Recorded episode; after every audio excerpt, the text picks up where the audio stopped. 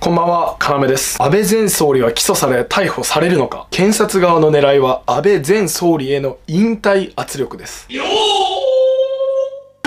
はい。桜を見る会の前夜祭で支持者を買収した、えー公職選挙法違反の疑い、そしてもしくは、えーことを書類にきちんと記載していなかったことで問われる政治資金規正法違反に違反する疑いがある安倍前総理なんですが、検察官の事情聴取を受けていたことが分かりました。桜を見る会の前夜の公職選挙法違反、そして政治資金規定法違反の疑惑についてはですね、分かりやすくこちらで解説しているので、こちらをご覧ください。要はですね、公職の総理大臣が主催する政府主催の桜を見る会の前日に、安倍総理側が自らのお金を出して、安倍支持者を、まあ、パーティーに招待したんじゃないのかということなんです。桜を見る会はですね、政府の公的行事ですが、桜を見る会の前夜祭は、一政治家としての安倍さんの支持者を集める政治パーティーなわけなんですね。ここではですね、支持者が、安倍さんの支持者が自費でね、自らのお金を払って参加するなら構いませんが、安倍さんがお金を出して人を集めたら、これは買収でしょうという話でした。はい、さてではこの問題、検察官はなぜ今になってここまで盛り上げよう、追及しようとするんでしょうかなぜ総理を辞めた安倍さんに検察庁は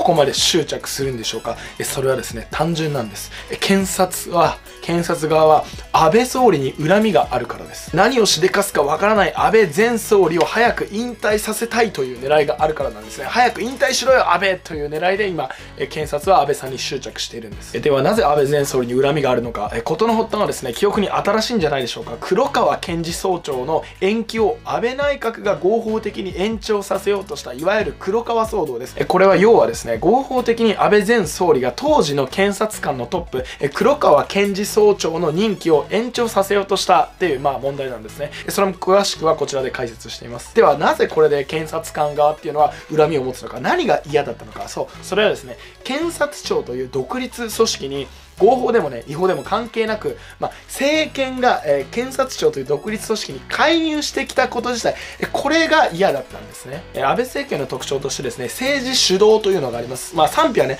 別として、まあ、検察の人事にも介入したんですね。介入してきたってことはね、検察側にとっては、まあ、自分の正規が、まあ、脅かされることですから、単純に権力っていうのが脅かされることなんで嫌なんですね。えー例えばですね、検察のトップ、え検事総長の決め方、えその時就任している検事総長がですね、事実上名指しして公認をね、本来は決めるんですね。これがえ戦前から長らく続く、ずっと続いてきた検察庁の習わしだったわけです。観光だったわけです。しかしですね、えー安倍さんはですね、この前、その人事という聖域に足を踏み入れたので、黒川さん以外のね、検察官のね、組織っていうのは内心ね、大反発。これじゃあ俺らの権力まで奪われかねない。こういう風になったわけなんです。ちなみにその検察のね、権力っていうのはね、これはね、絶大なものがあるんですよ。まあ簡単に言えばね、この人間は起訴して牢屋に入れるとか、一方で、この人は、この人間は罪に問わない、起訴しないというね、こういうような絶大な権力を持っています。検察のこういった権力、これが武器になるんですね。難しい言葉で言うと、起訴独占権と起訴便宜主義と言います。検察はですね、この二つの塊なんですね。まず、起訴独占権とはですね、これすごいですよ、これすごいですよ。ある人間を有罪にして、犯罪者にする権限なんですね。ちょっと待て、ね、犯罪者にするかしないか、つまり有罪か無罪かなんて裁判所が決めるんじゃないのって思ってる、そこの小学6年生のね、初々しい君、義務教育でね、初めてね、三権分立って習ったね。でもね、それね、全部嘘だから。現実は違うんですよ。日本ではですね、人間を、ある人間をね、有罪にするか無罪にするかっていうのはね検察官が握ってるんです。もうね罪にするかしないかというね権限形式上は確かに裁判所にあるんですが検察官が起訴したら日本ではね99.9%が有罪になります。有罪になりますので実質日本のまあ司法っていうのは検察官のものなんです。そして起訴便宜主義とはですね実際に犯罪を犯した人間を、まあ、見逃すことができることなんですね。検察はですね起訴独占権を掲げて持ちながら犯罪者を様々な、まあ、いろんな取引で、まあ、おめこぼしできるんですよ。まあ、つまり起訴しないことができるんです。これが起訴便宜主義なんですね。以上、日本の検察っていうのは、え絶大な権力を持っています。日本でね、一番権力が強い機関といっても、これは過言じゃないと思います。はい、さてですね、検察というのは、この絶大な起訴独占権と起訴便宜主義を携えながら政治家とずっとね、まあ、戦前から現代に至るまでやり合ってきました。政治家にですね、お前ちょっと出しゃばりすぎじゃねって、何これ、犯罪にしていいって、起訴していいですか？起訴していいですか？もしね、ユーザーになりたくなかったら政治家引退してくんない？政治家引退することを約束してくれたら起訴猶予しますよって、まあこんな感じですよ。起訴猶予とはですね、その名の通り起訴を見送るということなんですね。ちなみにロッキード事件逮捕された田中角栄元総理は議員辞職との引き換えに起訴猶予してやるよと言われた取引を断ったから起訴されたと、起訴逮捕されたという噂もあります。はい、さてここまで来れば今回の安倍さんの件、検察の絶大な権力と、その権力の、その権力を持ってる検察のね、人事に介入しようとした前のね、安倍政権、前回のですね、検察庁のあの改正法案っていうのは結局廃案になっちゃいましたが、安倍さんがですね、まあ、総理というあの職を辞めた後も、まあ、政界に居座られるってことは検察にとってはめんどくさいことなんですね。安倍さんさ、